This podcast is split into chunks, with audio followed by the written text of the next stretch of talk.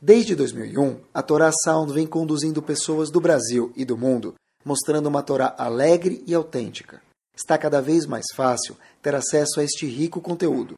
Buscando por Caraguila, nosso aplicativo está disponível na App Store e Google Play. Agora é possível também assistir aos nossos Shorim em vídeo pelos sites toraanytime.com e caraguila.com.br. Torá Sound a Torá de sempre, em uma linguagem moderna e simpática, cada vez mais próxima de você. Vamos lá? Bom, boa noite, a gente volta para Shur Bezat Hashem, para nossa reta final de final de ano, se Deus quiser. Eu já vi muitas vezes as pessoas falando isso, a gente vive isso.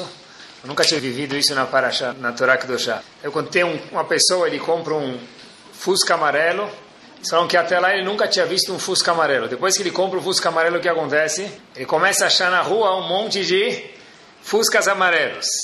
Os Fuscas já existiam ou não? Já existiam, mas a pessoa nunca tinha prestado atenção no Fusca amarelo. Depois que ele comprou o Fusca amarelo, então ele vê que tem muitos Fuscas amarelos na rua.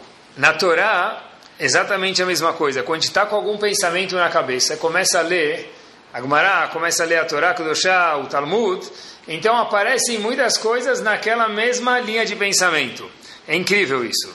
Vou dar um exemplo para vocês, e aqui a gente já começa a desenrolar o shiur. É o seguinte: o tratado do Daf Yomi estava estudando algum tempo atrás a Masechet Sotá, que fala sobre aquela mulher Sotá, dentre outros assuntos. Na página 11a, a conta para a gente como começou a escravidão no Egito. Como começou? De repente, os Eudim estavam trabalhando no Egito eram como outra, qualquer outra pessoa, era uma outra nação que morava dentro do Egito. De repente, o que acontece? A gente sabe na história da Torá que os Eudim viraram escravos. Mas espera aí, como você pega uma nação de algumas centenas de milhares de pessoas e transforma eles em escravos? Da noite para o dia você fala, vem ser escravo, ninguém vai aceitar. Como que eles transformaram os Eudim em escravos? Essa era a pergunta. Então, Gumará conta para a gente no Tratado de Psotar, na página 11a, o seguinte. Talvez é famoso isso, mas eu nunca tinha visto nesse enfoque. Está escrito na Torá, vai acimo alav saremisim. Colocaram sobre ele impostos, tributos, cargas. O Talmud pergunta, como assim vai acimo alav? Colocaram sobre ele. Sobre quem colocaram os impostos? Sobre eles, e Eudim, não ele. Alav está no singular. Então pergunta o Talmud, deveria estar escrito o que vai acimo Alehem Missim, colocaram sobre eles, quem são eles? O povo judeu, impostos, não sobre ele. Quem é esse ele? A Torá parece não estar precisa, aparentemente. Daqui diz o Talmud, não. Quando o Passuco fala colocaram sobre ele, no começo da escravidão do povo judeu no Egito, quem é esse ele? Não são as pessoas, porque senão estaria no plural. Ele se refere a quem?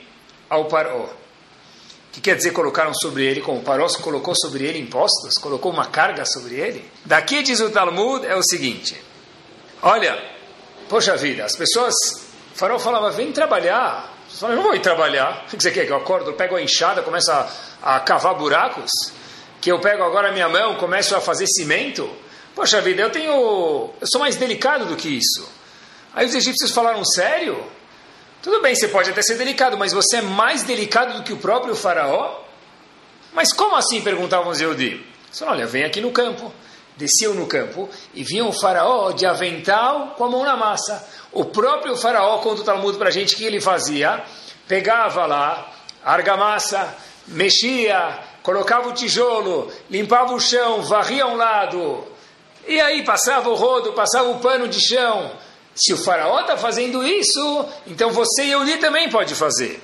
Ou seja, a Gemara está falando, quando está escrito vai acima alav, colocaram sobre ele impostos, está explicando para a gente como começou a escravidão. Quem é ele? O faraó. A Torá vai contar para a gente, sabe como começou a escravidão?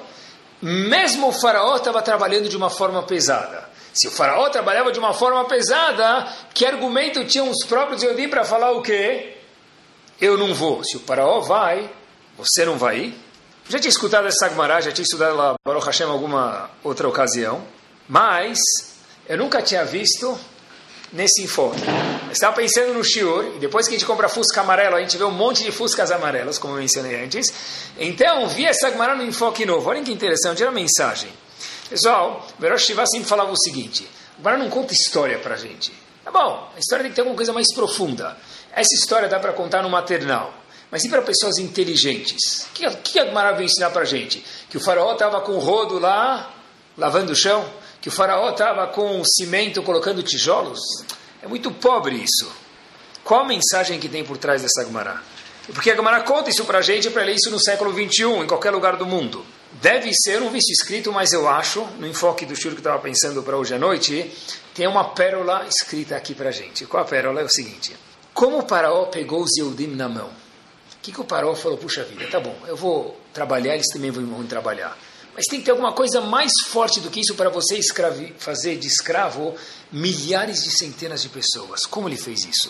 O Paró falou, eu também estou trabalhando. Qual a mensagem que tem aqui? É o seguinte, olha, relaxem, fiquem tranquilos que eu também estou sendo trabalhando igual vocês estão trabalhando. Até que de repente Paró foi saindo de fininho e só sobraram os Eudim a gente sabe a história. Mas como começou? Começou que o Farol falou: Eu sei que se eles se identificarem comigo, fala, poxa, até o Paró está trabalhando, eu vou me identificar com eles. Então, se o povo judeu se identificar com os nobres do Egito, inclusive o faraó trabalhando, por isso está escrito Veasim Alav Saremissim sobre ele, o que, que vai acontecer? Poxa, se ele está trabalhando, eu também vou. Por quê? Porque eu também estou me identificando com o faraó. E quem não quer ser igual ao mega líder do Egito, da potência do mundo daquela época, ao faraó? Quer dizer é o seguinte: depois, obviamente, de novo, o faraó foi no banheiro e não voltou mais. E aí o povo não podia mais sair porque foi ficado na, na marra. Mas como começou, o faraó falou: o truque é fazer eles se identificarem comigo. Torá acho que vem ensinar para a gente um poder gigante que existe, que a gente subestima muitas vezes, apesar que a gente já escutou o tema em muitos lugares provavelmente, mas é um tema que é subestimado e a Torá fala foi aqui que começou a escravidão no Egito. Quando a gente se identifica com alguém, quando a gente se relaciona com alguém, quando a gente se conecta com o próximo, tudo fica muito mais fácil. Através de você é capaz de fazer, inclusive pegar o quê? Uma nação inteira fala, olha, agora esses esses seres, esses Yehudim, no caso dos Yehudim na época do Egito, estão na minha mão. Eu estou com o controle remoto, eu mando neles. Olhem que espetáculo. Quem foi o pai das doze tribos? Yaakov. Yaakov foi o pai, progenitor das doze tribos. Yaakov tem um sonho em Parashat Vayetze, e está escrito no sonho o seguinte, aquele sonho da escada, que todo mundo conhece, mas só vou ler um verso para vocês. Vayachalom o, o Yaakov tem um sonho, o terceiro dos patriarcas. Venesulam mutzav arza. Havia uma escada com os pés no chão. Veroshom agia ashamaima. E o teto da escada chegava onde? O topo da escada chegava onde? No céu. Hazako Baruch. O que isso me ensina? Bom. O que me ensina? Eu estou no século 21 lendo a Torá. Ele sonhou com uma escada. Tá bom que, que me interessa onde estava o pé da escada e onde estava a parte superior da escada? A Torá fala para gente que a escada estava com o pé no chão e o topo da escada lá em cima. Mas o que, que isso me ensina? Eu acho que ensina para gente o seguinte, dentre outras coisas, com certeza também ensina, e por isso que a Torá escreveu isso para gente. É o seguinte, olha, Yaakov está falando agora vai começar um povo, porque eu sei, Yaakov, que eu sou progenitor das doze tribos, e daí começou o povo judeu tem dois objetivos dentro do Yehudi, dentro da nação judaica. O principal é que a gente esteja conectado com Hashem. O topo da escada tem que estar conectado aonde? A Shamaim, lá em cima, no Shamaim, com Deus, que de alguma forma ou outra mora no céu. Mas a novidade do sonho de Yaakov, e acho que é por isso que está escrito, o Sulam, a escada estava colocada onde?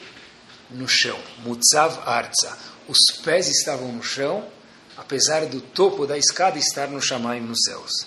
Quer dizer o seguinte, Hashem está falando para a gente o seguinte, para que você possa se conectar lá em cima, nós temos que estar, como se fala em inglês, down to earth, com os pés aqui no chão. Para que você possa se conectar comigo, Hashem está falando, você tem que saber o quê? está com os pés aqui no chão, porque o pé da escada estava aqui na terra. A pessoa primeiro tem que estar conectada aqui, para depois, Sulam Mutzav Arza, primeiro no chão, para depois a cabeça da escada estar relacionada com ele maiúsculo, que é Kadosh Baruch Hu. Olha que interessante. Você quer se conectar comigo, Hashem? A pergunta é a seguinte: você consegue se conectar com outra pessoa? E para se conectar com outra pessoa, o que, que é necessário? Que a pessoa possa se relacionar com outro e se conectar com outro. A pessoa tem que ser um pouquinho mais em touch com o outro. Pés no chão, igual a escada de Yaakov. Uma pessoa que ela é, hoje em dia, as pessoas são muito práticas, né? Porque a gente tem muitas coisas para fazer e tem muito pouco tempo no dia. A gente pensou que a tecnologia ia deixar a gente com mais tempo. Mas o mundo provou que, por qualquer razão que seja do mundo, a pessoa tem muito mais obrigações e muito menos tempo livre, muito mais ocupações, com certeza mental e emocional. Então, olha que interessante. A pessoa fica muito mais prática, muito mais organizada. E a tendência de uma pessoa aqui que é, quando ela fica mais organizada, vai ficar um pouquinho mais robótica e menos calorosa, mais fria, menos sentimental. Uma pessoa assim tem uma tendência e tem uma dificuldade de se relacionar com o próximo. Por quê? Porque eu preciso terminar esse relatório. Eu preciso apresentar esse trabalho para a faculdade. Eu preciso fazer esse peça para a escola. Eu preciso fazer esse filme para apresentar num curso. Eu preciso fazer um relato, qualquer coisa que eu preciso fazer. Então tem um monte de obrigações. Quando nós temos muitas obrigações, a gente fica muito mais prático e acaba sendo menos o que? Humano. E o problema com isso é que a gente acaba esquecendo que para a pessoa poder estar com os outros, ele precisa saber se relacionar. Para a pessoa se relacionar, ele precisa se conectar emocionalmente com os outros. A escada estava lá em cima. Preciso me conectar com a Hashem, mas para me conectar com a Hashem, preciso me conectar também com quem? Com o outro. Como isso? Sabendo estar com os pés no chão, me relacionando com o próximo. Olha que interessante, eu vi uma história, tinha um Yehudi, esse Yehudi, a história aconteceu em Bnei Brak, um uma das cidades em Israel, não é nem um bairro, é uma cidade. No Brasil seria um bairro, mas Israel já é uma cidade. E casou, noivou a filha dele com outro cidadão. Logo depois do noivado, passaram-se algumas semanas, e os pais, o pai da noiva e o pai do noivo, qual a primeira preocupação? Antes de marcar a data do casamento, talvez mais preocupado é aonde eles vão morar. A gente precisa comprar um apartamento viram, começaram a procurar algumas eh, anúncios no jornal e rádio, onde que fosse, e acharam um anúncio de um apartamento que parecia ser o que eles estavam prontos a dar para o filho e para a filha, respectivamente. Noiva e a noiva. O pai da noiva viu, uau, viu o preço, o preço não era respectivo, não era proporcional à metragem, à localização do apartamento. Falou, uau, isso aqui é algo espetacular foi confirmar e o preço de verdade estava mais baixo do que o mercado deveria apresentar. O dono estava apertado, precisava vender, está ótimo. Chamou quem? O pai do noivo para ver também. Gostaram, os dois estavam de acordo no valor e no prédio, no apartamento. Faltava só quem ficar de acordo? Noiva. Especialmente a noiva, né? Então chamaram a noiva para ver. A noiva começou a olhar, ficou boquiaberta. Os pais falaram: Uau, puxa vida, a gente deixou ela feliz. O noivo, o noivo, na verdade, não tem muito a dizer, porque o noivo, acho que onde a noiva estiver feliz, ele vai estar feliz também. De repente, ficou um silêncio e a noiva fala o seguinte: chama o pai dela, fala: Pai, adorei. Falou para o futuro noivo: Adorei, mas posso trocar uma palavrinha com meu pai por um segundo? Tá bom? Pode. O que aconteceu? Ela chega para o pai e fala: Tem um probleminha no seminário que eu estudo, na escola que eu estudo, tem uma outra mulher que mora nesse mesmo apartamento com os pais. E ela não é casada. Então eu estou um pouquinho incomodada, disse essa menina, que se eu comprar esse apartamento, o que vai acontecer? Ela vai me ver, olha, a gente era colega de classe no elevador todo dia, com meu marido, e depois está achando daqui nove meses, um ano, ou o que for, com um bebê e com outro bebê daqui a pouco, como ela vai se sentir? Aí o pai falou, puxa vida, é muito bonito e delicado da sua parte estar se preocupada com machucar essa menina, mas uh, não sei se a gente precisa pensar assim. Não está fazendo nada contra ela, mas a noiva falou: Puxa vida, eu ficar incomodada. Falou: Tá bom, para isso que Baruch Hashem nós temos Gdolim no nosso povo. Foi em Bnei Brak, perguntar para quem? Rav Chaim Kanievski, Shlita. Foi o pai da noiva com o pai do noivo perguntar para Rav Chaim Kanievski. Falou: Olha, a gente contém essa história, a gente achou um apartamento, bom preço e daí por diante.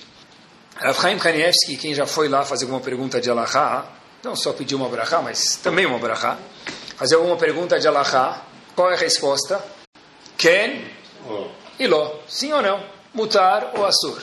É um homem que tem no dedo, não na mão, na ponta do dedo, na mão já é longe, na ponta do dedo, o Talmud inteiro, o Shulchan Aruch inteiro, o Humash inteiro, toda a Torá inteira. Então ele responde, Ken Lo Mutar Assur e acabou next. É uma pessoa ocupada. E muito curto, cada palavra vale mais do que ouro. Aqui não é nem mais Bracha Veslachá, agora tem, hoje em dia não tem mais Bracha Veslachá, tem um resumo para Bracha Veslachá, tem um código. Tem um código. Que Rav Chaim Kanevski fala. Quer dizer, quer dizer, é um homem de poucas palavras. Rav Chaim Kanevski escuta a história, abaixa a cabeça, fica pensativo, ele olha para o pai do noivo, o pai da noiva, fala muito difícil. Não sei responder. Não sei responder. Eu estou na dúvida eu sei todos os detalhes, e sei tudo, obviamente, ele sabia tudo, mas falou, eu não sei se é preciso nessa resposta. O que, que a gente faz então? Falou, olha, esse tipo de pergunta você tem que se dirigir aqui perto para Rav Ari Leib. Procura Rav Steiman. Ele vai saber te responder. Entre parênteses, que é um gadolador. O gadolador não precisa saber tudo. O gadolador é saber que tem coisas que eu sei e tem coisas que eu acho mais propício direcionar para um outro Talmud Raham. Os dois foram para Rav Ari Leib Steiman. Rav Steiman escutou falou: olha, quais são os prós e os contras? Então, os prós é que o tamanho é bom, o melhor pró do pai da noiva, o pai da noiva é que o preço está muito bom. E eles estão de acordo, só que tem esse detalhe da vizinha. Então, Ravarilei pensou bastante, Rav pensa e fala: olha, como é que eu posso permitir machucar uma colega? Se ela está com esse sentimento de fato, provavelmente vai machucar a amiga dela, eu não posso permitir isso. Eu sugiro que não compre um apartamento. Mas Rav, eles saíram para até a porta, depois os dois começaram a cochar, voltaram de novo para Rav, falaram, Rav, está muito barato, é um preço que a gente não vai achar em outro lugar, como se fala em hebraico, é um métier, e a gente não dá para abrir mão, dá para o senhor repensar. Rav ele falar, é verdade, você tem razão, está muito barato, eu preciso reconsiderar isso, porque o fator monetário é algo bastante considerável na Alaha. Podem comprar o apartamento, só que não dá para morar lá. Vocês compram, alugam um apartamento, e aí, Bezat Hashem, na hora que a vizinha casar, o que vai acontecer? Vocês fazem um contrato reduzido aí por algum tempo, e aí depois vocês reformam, fazem o que vocês querem, e o noivo e a noiva, Bezat Hashem, vão morar nesse apartamento. Tá bom? Compraram o apartamento, as pessoas casaram, não foi história de Hollywood, que depois de um dia ela ficou noiva, mas depois de algum tempo, sim, essa amiga ficou noiva também no mesmo prédio. E aí esse casal mudou para lá, para lá. Rav Steinman falou para o pai do noivo e o pai da noiva o seguinte, depois que eles já mudaram, etc e tal, falou a seguinte frase que a gente fala no Birkat Amazona, um, um passuco, né? Nara Haiti vegam zakanti. Olha, eu já fui jovem e agora eu, Rav Steinman, já tenho uma idade muito avançada, mesmo física, não só de sabedoria. E disse Rav Steinman, eu nunca vi uma pessoa que lhe abre mão para zelar pelos sentimentos do outro e sair perdendo. Vocês são mais uma prova de que ninguém perdeu. Alugaram, estão com apartamento e agora vão morar lá. Agora, comecei a pensar comigo mesmo o seguinte: quem noiva, quem noivo, quem businessman, quem situação que fosse, se a gente pudesse adaptar, pensaria: olha, está mais barato o apartamento, ou qualquer coisa que seja, o móvel, o que for. Mas eu não vou comprar porque eu não quero magoar a pessoa. Meu amigo, eu vou comprar. Eu nem falei para ela, nem vai saber. Se ela souber, minha última das minhas intenções qual seria? Magoar a pessoa. Comecei a pensar comigo mesmo, como que aquela noiva da história teve esse sentimento, talvez ela vai ficar chateada. Ah, peraí, na Lachá não sei se teria um problema virou um problema, porque ela foi perguntar. Não sei se no Johanuk está escrito isso. Ela sentiu que era um problema, então os rabanim falam, se você sente que é um problema, então tem que se cuidar mesmo. Deve ser, que é o shur de hoje. O sulam está lá em cima, preciso me conectar com a Hashem. Mas vai de acordo com a sensibilidade da pessoa para que você se conecte com a Hashem você tem que estar com os pés no chão. E com os pés no chão é se é uma pessoa que está ligada, possivelmente, qual vai ser o sentimento de outra pessoa. Quanto mais especial a pessoa é, mais preocupada ela está com o sentimento, que o impacto que terá no outro. Mas o shiur de hoje vem ensinar para a gente, e foi esse jeito que o farol falou. O farol falou, olha, eu quero escravizar o povo, eu também vou colocar a mão na massa. O que, que ele quis dizer com isso? Não é essa história maternal. O farol veio falar para a gente o seguinte, se eu conseguir me conectar e eles se identificarem comigo, eu ganhei eles. Essa noiva falou, eu me identificando, me colocando no lugar dessa moça, eu me senti horrível. Quer dizer, mesmo que nós somos muito práticos no século 21, mesmo que nós somos muito atarefados, uma das tarefas que também reside, que cabe sobre cada pessoa, melhor dizendo, é a pessoa estar conectado com os pés no chão, olhando para as outras pessoas que estão do lado dele, e pensar que impacto essa situação vai ter em tal fulano e ciclano. Quer dizer, o primeiro ponto para que a pessoa possa ser um Yehudi, do jeito que Hashem espera, é eu estar em contato com o sentimento dos outros, cada um conforme a sensibilidade dele, mas alguma sensibilidade todo mundo tem que ter. Existe um segundo ponto, acho que também para a pessoa poder se conectar com os outros. É primeiro estar conectado com o meu sentimento. Como eu me sentiria nessa situação? Porque se eu não sei como eu me sentiria, como é que eu posso imaginar como que o outro vai sentir? Mas para que eu possa também estar ligado com os outros, tem um segundo ingrediente que eu acho que é importante e também é o seguinte, é o seguinte. A pessoa entender que e ser sensível que tem outras pessoas que moram em volta da gente. Porque a gente mora de novo num mundo muito competitivo. E a gente está sempre, normalmente, a tendência da pessoa está sempre preocupada com quem? Meu produto, minha roupa, minha festa, minha, meu vestido, meu terno, meu dinheiro, e meu, e meu, e meu. A gente mora num, mundo que, antigamente, a margem de lucro de tudo era X%. Hoje em dia, esse X está cada vez menor, porque o mundo ele é competitivo, essa é uma realidade. Mas Ainda assim, não dá para se preocupar somente com o meu eu. Tem que existir um espaço para as outras pessoas dentro da nossa vida. Porque, olha, se eu só estou olhando para mim, quando no mundo eu vou me preocupar com o sentimento de alguma outra pessoa? Eles contam que foram propor para uma moça sair com um rapaz. Aí a moça falou: Sabe, eu não estou estou off aqui por algum tempo, quero relaxar um pouquinho, não quero sair com ninguém por enquanto. Aí perguntou para a moça, o que aconteceu? Falou, eu tive uma experiência muito desagradável faz um tempo atrás. Falou, o que aconteceu? Falou, olha, eu saí com um rapaz, e o que aconteceu? Aí ficou, me apresentaram, parecia ser uma boa pessoa, fui lá tentar a sorte, e esse noivo futuro, possivelmente, que no fim não se tornou, ficou duas horas falando sobre ele mesmo. Não parava de falar sobre si próprio. E falou, falou, falou, falou. Depois de duas horas, graças a Deus ele se tocou. Eu escutei uma frase brilhante. Esse pretendente falou para mim, disse essa moça que estava saindo com ele na noite, naquela noite de saída, é o seguinte. Ele falou o seguinte: Olha, chega de eu falar sobre a minha própria pessoa. Será que já não está na hora de você falar um pouco o que, que você acha de mim? Quer dizer, ela que pensou, poxa vida, ele já se ligou, passou duas horas. Chega de eu falar sobre a minha pessoa, será que você não pode falar o que você acha de mim? Ela falou, oh, então eu estou querendo dar um tempo. Mas é assim, quando a pessoa só olha para o próprio umbigo dele, o que acontece? Mesmo quando ele para de falar, eu quero saber o que você tem a dizer sobre mim. É impossível me conectar com o outro, sentir o que o outro sente, se eu não consigo entender que tem outras pessoas do meu lado. Como deve ser que ele está sentindo? para ter como ele deve estar sentindo, tem que existir um ele na minha vida. E uma das coisas que a gente fala muitas vezes, pode ser para os filhos, quando se fala em relacionar com os outros, ter uma certa empatia, sentir o sentimento do outro, para qualquer outra pessoa que está passando por qualquer situação, a gente chega e fala o seguinte: olha, eu já escutei isso muitas vezes.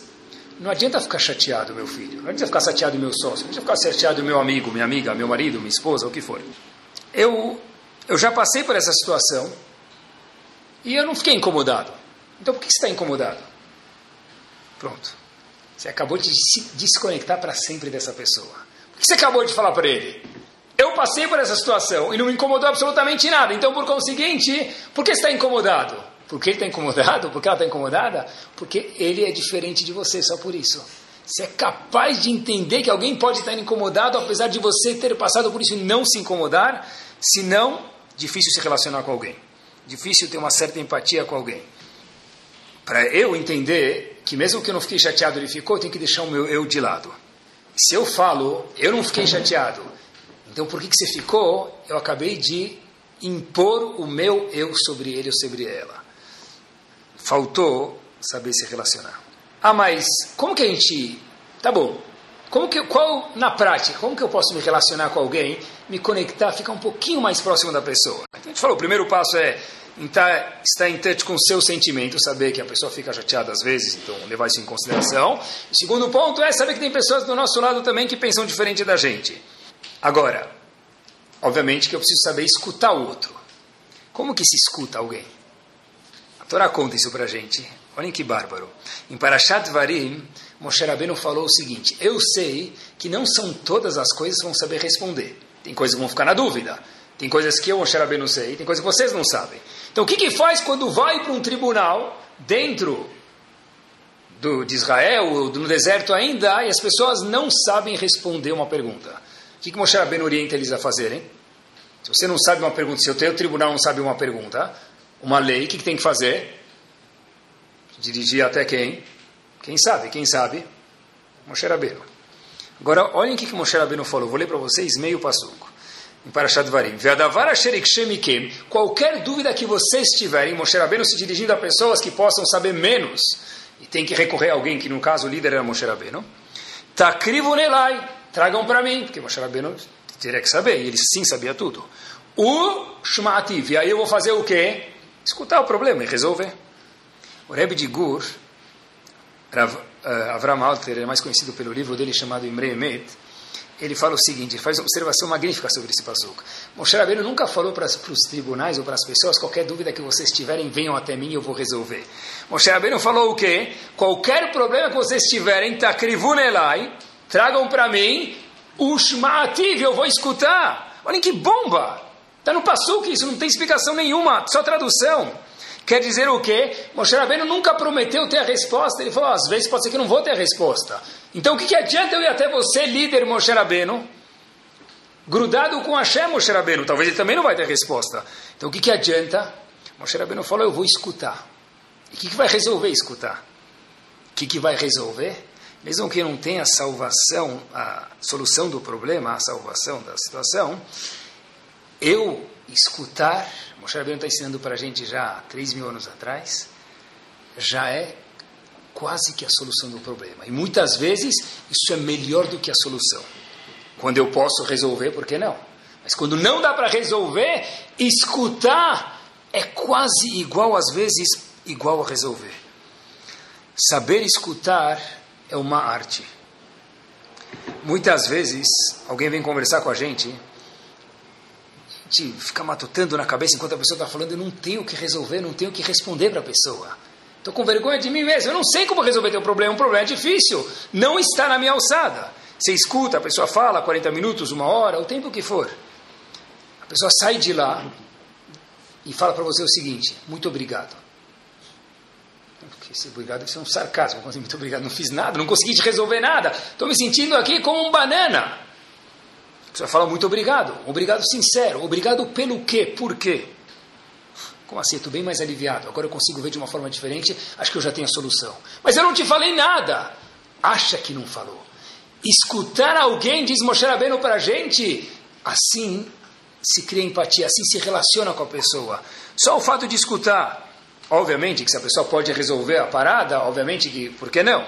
Mas o fato da pessoa, mesmo quando ela não tem como re resolver o problema, escutar alguém, a novidade é, isso já traz proximidade, já traz uma certa relação e conexão entre as pessoas, isso já deixa a pessoa que estava com um problema muito mais aliviada. Se você pergunta para pessoa, e isso está escrito em muitos livros, se a pessoa está contando alguma coisa para você e você não tem a solução, Repete o que ele está falando para você, não nas mesmas palavras. Fala a verdade, então você está com medo? Você falou qualquer coisa, teu filho está te contando alguma coisa. Tenho prova amanhã. Você tem prova amanhã? Não, ele tem prova ontem. Óbvio que ele tem prova amanhã. Se ele falou que tem prova amanhã, quer dizer que ele tem prova amanhã. Mas o que ele está querendo te dizer? Estou com medo. Preciso tirar sete e não quero ficar de recuperação. Então, em vez de falar se tem prova amanhã, o que você responde para o teu filho? Você quer se conectar com ele? Você está com medo que você tem prova amanhã? Estou com medo, Abba. Estou com medo, irmão. Pronto. Ele está aqui nas tuas mãos. Acabou. Agora você pode conversar com ele. E mais duas dessas ele se abriu para você. Você entra dentro do coração dele. Teu filho é teu. Está nas suas mãos. Você não sabe, tirei 6,5 na prova, precisava tirar 6, passei. Precisava tirar 8, tirei 8,3, tirei 8. Em vez de responder para ele, falar para ele, porque você não tirou 10, obviamente você é ignorante. Mas falar, ou oh, você tirou 8, óbvio que ele tirou 8. Cara, você está feliz? Que legal! Pronto, quer dizer que meu pai, minha mãe, meu sócio, meu marido, minha esposa, meu sogro, minha sogra, meu genro, minha nora, whatever, entenderam o que eu quis transmitir, essa coisa mais gostosa do mundo. Ele me compreendeu, ela me compreendeu. E a coisa mais frustrante é falar: ah, você tem prova amanhã? E daí? Eu também tive prova, eu fiz faculdade, eu me virei. Se vira, vai estudar. Essa é a coisa mais amarga que alguém pode falar para uma outra metade. Isso é desconectar da pessoa. A coisa mais gostosa é, uau, que alívio. Ele me entendeu, que alívio. Ele consegui passar meu feeling para ele. Shlomo Melech falou, Shlomo Melech é o maior dos sábios. Daga Belevish, se você está com algum problema, o que você tem que fazer? Diz o Talmud, explicando o passo de Shlomo Melech, em Masachet Sotah também, e a Sirena Leacherim, conta para alguém. Só contar para alguém, diz o Talmud, explicou o maior dos homens, Shlomo Melech, que nunca houve, sabe, e nunca haverá como ele, só contar para alguém, se essa pessoa te entender, da Gabelevi está com preocupação, alguma coisa incômoda, e a Sirena conta para alguém. Isso revive a pessoa. Considerem essa observação. Qual é o local que a criança passa mais tempo, até os 17, 18, 25 anos da vida dele? Qual o local que a pessoa passa mais tempo? Tempo útil, não dormindo, tempo hábil. Na escola. Qual o local que a criança menos gosta de estar? Onde é? Na escola. Curioso, né? Ah, quer dizer que é culpa da escola? Não é culpa de ninguém. E aí quem somos nós para achar culpa? Mas é um fato curioso. O local que a criança passa mais tempo, adolescente, daí por diante, é na escola. Férias, uh, graças a Deus. Né? O local que a pessoa menos gosta de estar é na escola. Conclui-se que é difícil ser criança, é difícil ser estudante, parabéns. Mas conclui-se que sortudo é a criança que os pais entendem ele. Porque se a criança fala para o filho, para o pai ou para a mãe, poxa pai, eu não quero ir na escola. Eu diria que essa é uma criança saudável. Parabéns, você acaba, isso tirou ele de bebê para uma criança saudável. Isso mostra que você é uma pessoa, Baruch Hashem, saudável. O pessoal fala, eu adoro ir para a escola, deve ser uma grande exceção. As pessoas normalmente têm uma certa resistência, por qualquer razão que seja, de ir na escola. Tá bom, Sério? O que você quer que eu te faça? Todos os seus amigos vão, é assim que funciona, o mundo vai para a escola. Hum, não agiu com inteligência. O que, que deve se falar? O que, que Paró falou para a gente? Eu também estou trabalhando com rodo. Quer dizer que o Aba também foi para a escola, vai também. Não. Puxa vida, é, às vezes tem dias que é chato para a escola.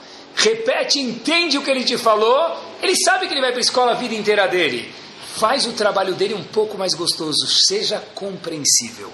Escuta e saiba entender e repetir os sentimentos da criança de outro jeito. Outro dia, um pai, no caso era eu, tá?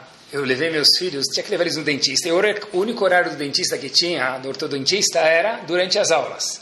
Então eu passei a buscar minhas filhas para levar no dentista, meia hora e voltar. Levei, na volta, eu comprei um docinho para deixar para eles. Falei, tem aqui um coração já que a gente saiu da escola vocês comerem. Ah, que legal, Abba. Na volta, estava deixando eles na, na, minhas filhas na escola. Eu perguntei para elas qual a parte mais legal. Saíram passear com o Abba no meio do dia, tal. deve ser legal. Foi no dentista, voltou, um coraçãozinho, tal, legal. Qual foi a parte mais legal que vocês gostaram desse passeio aqui, que talvez durou uma hora? que elas me responderam? O fato é que a gente não precisou ficar na escola. A gente pôde dar uma volta no meio do dia de aula. Eu pensei comigo mesmo naquele mesmo segundo, uau, imagina se algum aluno, estou dando aula na classe, em qualquer lugar que eu dou aula, Hashem, e alguém falou, oh, graças a Deus estou saindo da classe, liberado, bingo. Eu me senti um lixo, falei para mim mesmo. Espera aí, isso mostra que minhas filhas, Baruch Hashem, são saudáveis. Tá bom, todo mundo quer dar uma volta no meio da aula, é normal, isso é saudável. Isso é entender alguém. Não quer dizer que agora, todo dia, eu vou tirar as da aula, mas isso é entender alguém. Essa é a mensagem daqui de empatia, de saber se relacionar com alguém. É aprender a escutar alguém com o coração, não como nós somos hoje, mas como nós éramos na idade deles. Se a gente não era assim, sabe entender pessoas que são assim. Olhem que espetáculo, olhem a sensibilidade que nós temos em pessoas que vivem hoje em dia no nosso povo. Minha esposa estava me contando outro dia que minha filha que estuda na Inglaterra ligou para casa, e eu já passei por isso, eu sei que é horrível. Minha filha falou, Ima, tem um sentimento às vezes que é muito chato aqui na escola. Eu falei, minha esposa perguntou o que, que é, depois minha esposa me contou. O seguinte, sexta-feira à tarde, todo mundo aqui da Inglaterra, a maioria das meninas são da Inglaterra, ou de algum lugar mais perto, recebe um package do correio. O que, que é? Uma sacolinha. O que, que vem nessa sacolinha? Um bolo, um cookie, uma guaraná, um guaraná não tem, sei lá, uma Coca-Cola, alguma coisinha assim. Uma sacolinha que não... E aí, aí minha esposa falou, e qual o problema? Falou, olha, todo mundo recebe, eu venho do Brasil, não dá para mandar nada de lá para cá. Então, às vezes, eu me sinto um pouco incomodado e mais chato ver. Eu já passei por isso no camp também, nos Estados Unidos, dei oito anos lá. Às vezes, as pessoas recebem uns packages e você sabe que não vai chegar nada. Você nem passa pela mesa onde chega aquele correio. É, é chato. Então, o que, que minha esposa fez? Falou o seguinte: o que você gostaria de receber? Ela falou: gostaria de receber isso, aquilo, tá? uma bolachinha, um cookie, não sei o que lá. Não como vocês imaginam, porque não dá para mandar daqui para lá. E ela falou: uau, sério, tal. Tá bom. Dá no coração que você não pode dar de uma forma concreta. Minha filha, o que, que ela fez? Escutou isso e contou para uma amiga dela. Poxa, contei para minha mãe, não sei o que lá, tal. Minha mãe falou que ia me dar um cookie, não sei o que lá, tal. Aí, sexta-feira à tarde, minha filha vai passando lá, ela nem olha para a mesa de novo, porque como é que vai chegar um, pacote daqui para lá? E de fato não chegou. Ela liga para minha esposa, sábado à noite, e fala: Ima, você não sabe, tinha um pacote aqui. A minha amiga Hana, sei lá o nome dela, Sara, mandou. A esposa falou: Uau, isso é uma coisa de chorar. O que aconteceu? Minha filha contou: Olha, eu contei que eu te liguei. Eu estava contando para ela. Minha amiga foi na lojinha e com alguns pounds comprou para mim um refrigerante, uma bolachinha tal, falou com carinho. Chegar na mesa e receber um pacote é algo tão gostoso. Mas presta atenção: como alguém é capaz de comprar um pacote para o outro? Lá a gente só recebe dos pais. Uma menina de 17 anos, como é que vai receber? Pessoal, não existe pergunta. Quando nós estamos em touch com nossos sentimentos, como eu me sentiria? Quando nós deixamos o nosso eu um pouquinho de lado, dá lugar para os outros, entra, essa pergunta não, se, não cabe mais. Como assim? Eu gostaria de receber. Então, por conseguinte, Leia, minha filha, eu também te mandei um pacote. Pessoal, que bárbaro. E aqui vem um bônus de um milhão do que for. Da mega cena acumulada, tá bom? Hoje em dia está na moda. Vem aqui o bônus. Olhem que fantástico. E aí? E se eu tiver empatia com o outro? Tá bom. Eu vou ser uma pessoa melhor, eu vou estar mais próximo de Hashem. O Sulam está aqui embaixo, está conectado lá em cima. Mas para me conectar com Hashem, eu preciso me conectar com os outros. E para isso eu preciso me relacionar e ter empatia. Tá bom? Legal. Tem algum bônus a mais para quem tem empatia? Pessoal, olhem que espetacular. Rabanit Kanievski, Zichron Libraha, falava algumas vezes isso, algumas vezes ela falou isso durante a vida dela. Olhem que espetáculo. A Kadosh Baruch Hu decretou um fato para todos os seres humanos do mundo, todos os que está falando aqui agora, um certo Agbat Nefesh, inconveniente, desconforto que a pessoa precisa passar na vida dele. Todo mundo tem, na novidade, situações desconfortáveis. Todo mundo tem. Isso é chamado em hebraico Agmat Nefesh, incômodos, desconfortos. Todo mundo tem um, um, uma porção. Olhem que bomba, disse ela. Cada vez que a pessoa tem empatia e sente pelo outro, ela também teve uma Agmat Nefesh. Eu estou triste porque fulano, ou fulano, ou beltrano, ou ciclana estão passando por tal ou passaram por tal situação. O que, que Hashem faz? Desconta do Agmat Nefesh que a pessoa precisava ter. Porque agora, fulano precisava ter 10 unidades de desconforto nesse ano, por exemplo. O fato que ele escutou sobre alguém sentiu desconfortável, uma ou duas unidades, então Hashem fala, Habib, agora você merece mais oito, porque duas você já sentiu por fulano, beltrano, ciclana. Olhem que espetáculo! O bônus de alguém que tem empatia pelos outros é que o quê? Que a Kadosh Baruch Hu acredita para ele e fala, você já passou por esse desconforto, referente ao outro. Então você agora não merece mais ter como você próprio pessoa. Isso é um espetáculo, olha o bônus que tem espiritual que tem uma pessoa que ele tem empatia com os outros. E tema de hoje responde para a gente, na, aqui nos últimos minutos, algo fortíssimo. Quem é mais louvado? Quem é mais elevado? Uma pessoa que é Baal Tshuva, uma pessoa que fez Tshuva, mudou o caminho dele, ou uma pessoa que ele sempre foi religioso? Quem é mais louvado? Quem é mais elevado? Quem é mais diamante nos olhos de Hashem? Baal Tshuva. Todo mundo conhece a resposta, para que vocês saibam, Torá também é cultura. A Gemara fala o seguinte, é Machlok tem uma discussão. Está escrito no Pasuk, Shalom, Hashem falou oi. Larachok velakarov. Hashem falou oi primeiro para quem está longe, Rachok, e depois somente para quem está perto. Então no Talmud tem duas opiniões. A primeira opinião, quem é esse indivíduo que está longe? Você pode estudar de duas formas. A pessoa que está longe é aquele indivíduo que está longe porque ele está longe das averot, ele nunca fez averá. Hashem falou primeiro oi para quem? Para quem está longe. A primeira opinião diz do Talmud que uma pessoa que sempre foi religiosa, ela é mais louvada, porque primeiro Hashem acenou, cumprimentou, falou oi, shalom para quem? Para quem está longe. A segunda opinião fala não, Sabe quem é mais louvado? É uma das opiniões, é quem faz chuva. que quer dizer? Porque Hashem falou oi para quem está longe. Longe do quê? Aquele que está estava longe de Hashem agora está perto de Hashem.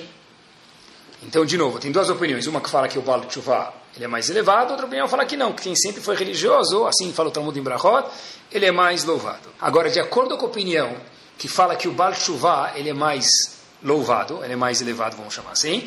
Por quê? Porque o Pasuk fala Arachok, é uma pessoa distante. O que quer dizer isso? Uma pessoa que estava distante de Hashem e agora se aproximou. Arachok. Olha que espetacular, o Rosh Shiva fez a seguinte pergunta. Você está se referindo ao Baal Tshuva como quem? Rachok, distante. Isso é um louvor? Você está falando para o cara, oh, meu amigo, você é mais louvado, porque Hashem falou primeiro no Passuco oi para quem estava longe. Se você fala que se refere a uma pessoa que sempre foi religiosa, está longe do que do pecado, então isso é um louvor para ele. Agora, se se refere ao Baal Tshuva, quer dizer que alguém que está longe do que? De Hashem? Mas ele não está mais longe, agora ele está perto. Como você se refere ao Baal Tshuva como alguém irachok, longe, distante de Hashem? Isso, na verdade, é um crime. Você está discriminando ele. Uma proibição é você ver alguém que fez chuva e falar: ah, quem você acha que você é? Até ontem você estava no McDonald's comendo cheeseburger? E como o Passuk chama um Baal Tshuva de Rahok distante. Olhem que bomba. Tem tudo a ver com o estilo de hoje, por isso estou falando para vocês. É o seguinte: imaginem só, eu sei que hoje está fora de moda, mas antigamente era moda uma pessoa fumar. Ele era mais chique, mais aristocracia. De repente a pessoa estava fumando e ele para de fumar. Quando ele vê uma pessoa que fuma, o que acontece com ele? Qual a reação normal? Ele tem aversão àquela pessoa. Ou uma pessoa que muito obeso, ele fez regime, regime se controlou e agora ele pesa manequim. Ele vê uma pessoa obesa, o que, que ele faz? Que horrível! Né? Talvez ele não fala, mas ele tem esse sentimento, né? É a versão de novo. O Passuco veio falar para a gente, meu amigo, como assim? Até ontem você comia não kasher. Até ontem você fumava. Até ontem você era obeso. Até ontem você falava palavrão. Você não consegue ver uma outra pessoa que nem você e ajudar ela em vez de ter aversão a ela? Olhem que bomba, o Passuk está chamando um Baal Tshuva de Irachok de longe, não como um crime, muito pelo contrário, o maior louvor de um Baal Tshuva é o quê? Que ele ainda tem um Irachok dentro dele. Porque uma pessoa que fez Tshuva, e ele fala, eu não entendo como alguém é capaz de não cumprir Shabat. Essa pessoa é um tolo. Eu agora não vou mais profanar o Shabat, porque eu vi quanto que é grave, vi quanto que é gostoso cumprir Shabat. Mas eu ainda entendo pessoas que não cumprem Shabat, porque até o ano passado eu fazia isso e agora eu consigo me relacionar com ele. Essa é a melhor pessoa para poder se ligar e aproximar alguém que está longe. Maior, me permitam, tonto é a pessoa que fala, como você é ridículo, você faz no Shabbat. Ele nunca vai te escutar, porque eu não consigo me relacionar com ele, não se relaciona comigo. Quer dizer, a palavra Rahog, distante, quer dizer o quê? O maior louvor, eu, Baal Shuvah, tenho, diz o Talmud, é que eu ainda tenho aquele distante aqui na minha gavetinha. Eu me aproximei de Hashem, mas pessoas que não são como eu, eu entendo que elas conseguem, era, são assim, porque eu também era assim. E se a gente olhar, infelizmente, talvez, eu não falo a maioria, mas muitos casos de Baal a pessoa já se distancia. Óbvio, porque ele não quer chegar ao pecado, a razão é nobre, mas está errado. Eu não vou mais fazer isso. Mas sério que você fazia tal coisa? Sabe? Eu também fazia isso. Eu entendo que era muito gostoso. Sério? Você me entende? Empatia, ganhou a pessoa. Agora ele é teu, você faz o que você quiser com ele e com carinho também. Esse é o segredo de uma pessoa que faz aquilo, esse segredo de qualquer pessoa que quer conseguir aproximar outra pessoa e quem não quer. Eu entendo que você deve estar passando por tal coisa. Como você sabe? Eu também passei por isso. Eu imagino que você está passando por isso. É uma tendência. Eu mudei, mas eu entendo você. Ó, um filho chega, vamos dizer, eu não gosto pessoalmente, eu gosto de jogar futebol, mas eu não gosto, não tenho muita paixão por ficar acompanhando. Uma criança chega e fala para o pai, Rabá, tal time perdeu. Pai muito sábio, na cabeça dele, o que, que diz? Você é bobo, cara. Você fica perdendo tempo com um jogador de futebol. Ele não está nem aí com você. O que aconteceu? Qual a distância agora, depois desse comentário entre pai e filho? Um quilômetro a mais de distância. Se eu tenho empatia com o outro, eu me aproximo. Se eu não tenho empatia, o que acontece é que me distancia. Como eu sei como eu agir, depende se ficou mais próximo ou mais longe. Ah, poxa vida, caí no, no, no, grupo errado lá do, do, da classe e vou ter que peguei um trabalho muito difícil para fazer. Tá bom, filho, e daí? Teu dia tem 24 horas, vai jogar meia hora a menos de, de, de joguinho eletrônico, qual o problema? Como assim, qual o problema? Você não consegue lembrar que quando você tinha a idade dele, você não aguentava mais ficar na escola também, você queria pegar um grupo fácil também, resolver de uma forma gostosa em vez de pegar uma forma difícil? Isso é ter empatia, lembrar o que aconteceu conosco e usar o nosso rahok para também vivenciar, não porque eu envelheci, eu amadureci, que meus filhos não têm direito de serem crianças, outras pessoas religiosamente também não têm direito de estar onde eles estão. Olhem até onde vai isso. Não tem uma regra, mas esse caso já se pode se perguntar. Qual uma das averotas mais graves que a gente sabe qual que é? Todas as averotas são graves, mas uma das graves, peso pesada, qual que é? Falar Lashonará, ou escutar Lashonará. É proibido falar Lashonará, mesmo marido e mulher. Eu não posso chegar na minha casa agora e começar a contar coisas erradas que eu vi. Mas eu preciso contar, porque não é meu. Então eu vou achar agora um, um, alguém que me escute. Mas eu não posso. Não existe a permissão de um marido contar Lachonara para a mulher e nem a mulher contar Lachonara para o marido. Porque continua sendo Lachonara com qualquer outra coisa. Porém, escreve o Havetz Haim, Efshar, talvez, no livro dele de Leis de Lachonara, talvez, de novo, cada caso tem que ser questionado, mas eu queria mostrar para vocês que existe uma brecha aqui para ser perguntada. Talvez seja permitido escutar, diz o Havetz Haim, mesmo que o marido não pode sair falando Lashonara para a esposa e vice-versa, vamos dizer, diz o Havetz Haim, que chega uma pessoa espumando para você. Está bravo. O marido chega bravo em casa, a esposa chega brava em casa. E aí, posso escutar o que ela tem a dizer? Se ela vem me contar que a vizinha gastou mais, gastou... Não, bobeira, eu não posso escutar, desculpa, eu não... Muda de assunto, seja esperto, leve ela no shopping fazer compras, tá bom? Mas, agora, se a pessoa está brava, aconteceu alguma coisa triste com ele, e você sabe que ele vai falar mal de alguém, pode escutar ou não? Diz o Havetz Haim Efshar, talvez, e tem que se perguntar sobre cada caso, mas aqui já tem uma brecha. Sabe o que? Pode escutar a pessoa desabafar. Você não pode acreditar no que ele está te falando e sair contando para os outros, mas você pode escutar. Por quê? Porque diz o Havetz Haim o seguinte: Da Gabelevish Yassichina. Você está com um problema, ele precisa contar para alguém. Ele precisa contar para alguém. Ah, mas ela chorará. Tem razão, tem casos que vai ser proibido também. Mas tem casos que se você escutar e não acreditar é permitido a tal ponto que o quê? As pessoas vão saber abrir e conversar com o outro. Até onde vai a brecha? Até que em muitos casos onde haverá gravíssima de Lachonará, se torna, em casos específicos, volto a dizer, tem que perguntar de novo, cada caso, mas se torna não ser mais Lachonará. Talvez você pode até escutar o caso e falar, poxa vida, escutei, entendi, mas talvez ele, tava, talvez ele não te viu, talvez... ah, pode ser. Mas escutar a pessoa, diz o Ravetz Efshar, talvez seja permitido, porque da Gaberevish Yasihena. E com essa frase a gente termina, porque isso é tão importante, eu acho que é tão importante saber entender os outros, um, porque a Shem espera isso da gente, porque nós nos tornamos pessoas melhores, mas é tão importante, queridos, pela seguinte razão, porque quando uma pessoa compreende o outro, ele se sente compreendido, isso é a coisa que talvez traga mais proximidade numa família, numa casa e numa comunidade. Uma das coisas mais incômodas que tem, a gente escuta isso muitas vezes como educador, ah, meus pais não me entendem. E daí? Eu procuro outra pessoa para falar. Meus pais só me dão ordem, eles não me entendem, então a gente mora numa casa de tantos metros quadrados. Então, entre o quarto dos meus pais e o meu, entre a cama do marido e da esposa, tem alguns metros, centímetros, que seja. Mas isso é fisicamente. Emocionalmente, talvez haja dezenas de quilômetros. E a coisa mais gostosa do mundo é ter uma família unida. Para ter uma família unida é preciso não concordar com o outro. Porque tem horas que os pais vão falar, não concordo com isso. Mas mesmo que algo errado, eu te entendo, eu sei quanto você quer, agora que tem um buraco no seu coração para que eu possa falar, eu não concordo com isso. Bezat Hashem, a gente possa entender os outros, ter a coisa mais gostosa do mundo, que é aproximar nossa família, aproximar nossos amigos, espiritualmente, emocionalmente, e que aí sim ter uma família sorridente e calorosa. Esse tipo de aquecimento, pô, aquecimento global não é bom, mas esse tipo de aquecimento, esse é o único tipo de aquecimento que é gostoso, aquecimento de coração, de sentimentos, de proximidade um com os outros. Torá Sound, desde 2001, aproximando a Torá dos Yehudim e de você.